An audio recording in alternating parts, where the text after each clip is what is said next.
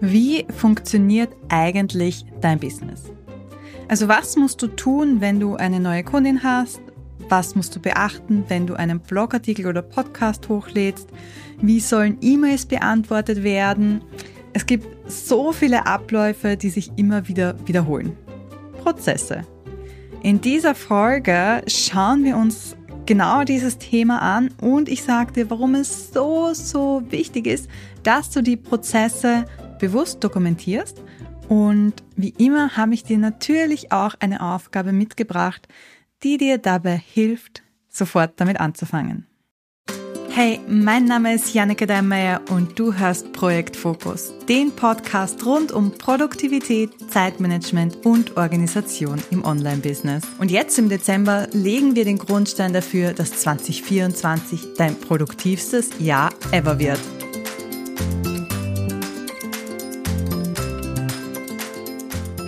Prozesse sind also Abläufe, die sich immer wiederholen. Das können ganz einfache tägliche Routinen sein, wie eben E-Mails beantworten. Es können aber auch komplexere Projektabläufe sein, wie zum Beispiel ein Webinar-Launch. Und das Dokumentieren von Prozessen bedeutet eigentlich nichts anderes, als dass du die einzelnen Schritte, die immer wieder gemacht werden müssen, schriftlich festhältst. Und der Hauptvorteil davon, dass du das Ganze dokumentierst, ist, dass du mehr Klarheit und Effizienz gewinnst. Wenn du nämlich genau weißt, welche Schritte für eine bestimmte Aufgabe erforderlich sind, dann kannst du diese Schritte schneller und effektiver durchführen. Und als kleiner Nebeneffekt hilft es dir auch Fehler zu vermeiden und einen Schritt zum Beispiel auszulassen, weil du ja ganz klar definiert hast, was gemacht werden muss. Besonders hilfreich finde ich dieses Dokumentieren von Prozessen, wenn man das nicht so oft macht.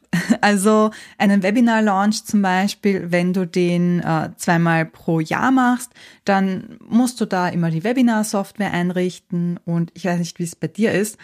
Aber obwohl ich jetzt von mir sage, ich bin technisch affin, wenn ich etwas nur zweimal pro Jahr mache, dann muss ich immer schauen, wo konnte ich jetzt das Vorschaubild ändern, wie kann ich den Einladungstext bearbeiten, wo musste ich das und das nochmal einstellen und so weiter. Das heißt, immer dann, wenn ich etwas nicht so oft mache, hilft es mir sehr dabei, wenn ich nachschauen kann, wie habe ich das jetzt eigentlich gemacht? Nicht nur, ähm, was musste gemacht werden, sondern auch ganz genau, wie konnte ich das machen. Das ist, wie gesagt, sehr praktisch, wenn du Aufgaben nicht so oft machst. Das ist aber vor allem dann auch praktisch, wenn du dein Unternehmen, dein Business skalieren möchtest. Also wenn du einfach ja noch mehr Kunden, noch mehr Umsatz machen möchtest und irgendwann nicht mehr alles alleine machen kannst. Das wird irgendwann so sein. Und äh, wenn du die Prozesse dann dokumentiert hast, ist es viel einfacher, die Aufgaben zu delegieren oder neue Teammitglieder einzuarbeiten. Das Thema Delegieren hatten wir ja gerade. Ähm, wenn du es nicht, noch nicht angehört hast, dann hör dir gerne die entsprechende Folge noch an. Ich verlinke sie dir auch in den Show Notes nochmal. Aber ist, wenn jemand eine Anleitung hat, wie was gemacht werden muss, nicht nur für die Person einfacher, sondern für dich auch natürlich, weil du dann nicht da sitzen musst und alles ganz genau erklären musst, sondern ihr könnt euch beide an so einem Leitfaden entlang handeln. Das beschleunigt den Einarbeitungsprozess und es stellt auch sicher, dass deine Standards eingehalten werden, dass Dinge genauso gemacht werden, wie du das gerne hättest. Und ich weiß, dass bei vielen beim Aufgaben abgeben genau das das große Problem ist oder die große Angst davor ist, dass die Aufgaben eben nicht mehr so gut erledigt werden. Und wenn du die Prozesse dokumentierst und da sogenannte SOPs, also Standard Operating Procedures hast, dann hilft das deinen Mitarbeitern auch, die Aufgaben genau nach deinen Vorstellungen zu machen. Was sind so Prozesse, die du dokumentieren könntest? Ich habe nur ein paar Beispiele mitgebracht. Wie gesagt, es kann wirklich alles sein. Aber ein so ein Klassiker ist zum Beispiel das Kunden-Onboarding. Also welche Schritte unternimmst du, wenn du mit einer neuen Kundin oder einem neuen Kunden zusammenarbeitest? Schickst du da ein bestimmtes Dokument aus? Welche Infos brauchst du von ihr und so weiter? Der zweite mögliche Prozess ist die Content-Erstellung. Das ist schon ein recht komplexer Prozess bei den meisten. Da geht es darum, wie ist der Workflow fürs Erstellen, Überprüfen und Veröffentlichen von Inhalten, ganz egal, ob das jetzt für Blogs, Social Media, Marketingmaterialien, was weiß ich ist. Also was für Schritte müssen unternommen werden. Und da geht es zum Beispiel auch um die ganz kleinen Dinge, wie zum Beispiel das Hochladen deiner Blogartikel in WordPress. Was muss dort alles angeklickt werden? Was für Kategorien gibt's und so weiter. Und ein dritter Prozess, den ich dir als Beispiel mitgebracht habe, sind Buchhaltung und Finanzen. Was für regelmäßige Aufgaben fallen bei der Buchhaltung an? Musst du die Belege zusammensuchen? Musst du Rechnungen äh, von irgendwo runterladen? Musst du die dann irgendwo hochladen? Ähm, übergibst du das einem Buchhalter? Machst du es nicht und so weiter? Also wie sieht das bei dir in deinem Business aus? Das einmal aufschreiben, am einfachsten, während du es gerade machst, dann ja, sparst du dir da sogar extra Arbeit.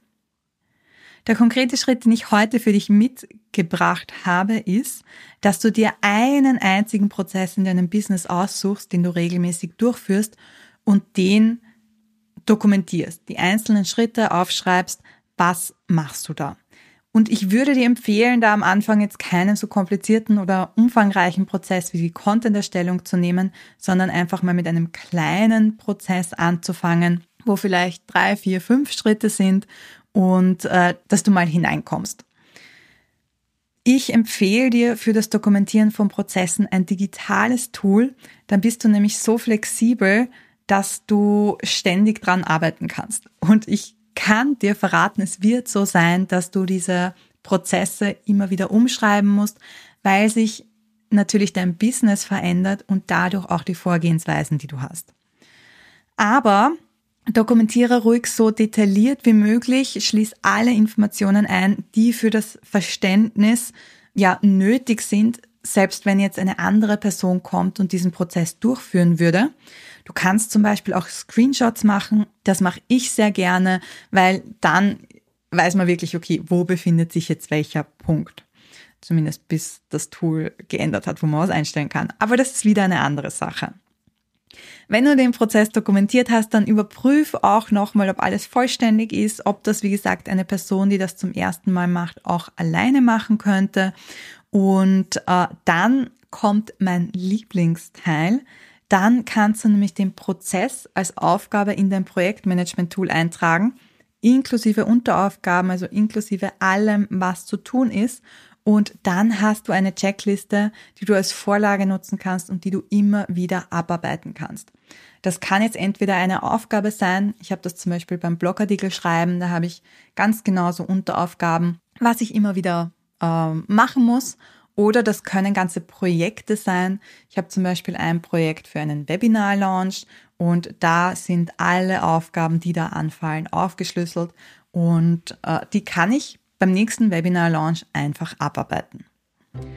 Wenn du wissen möchtest, wie das genau bei mir aussieht, was ich da für Vorlagen auch habe, dann komm gerne in meine Live-Workshop-Reihe im Jänner. Da kannst du für 0 Euro dabei sein und dort bekommst du unter anderem einen Einblick in mein Asana, in mein Projektmanagement-Tool und ich zeige dir all die Projekte und Vorlagen, die ich nutze und die ich dir auch weitergebe in meinem äh, Online-Kurs, der auch Projektfokus heißt. Alle Infos findest du in den Show Notes und äh, wie du dich eben für 0 Euro für die Workshop-Reihe anmelden kannst. Ich würde mich freuen, wenn wir uns dort sehen.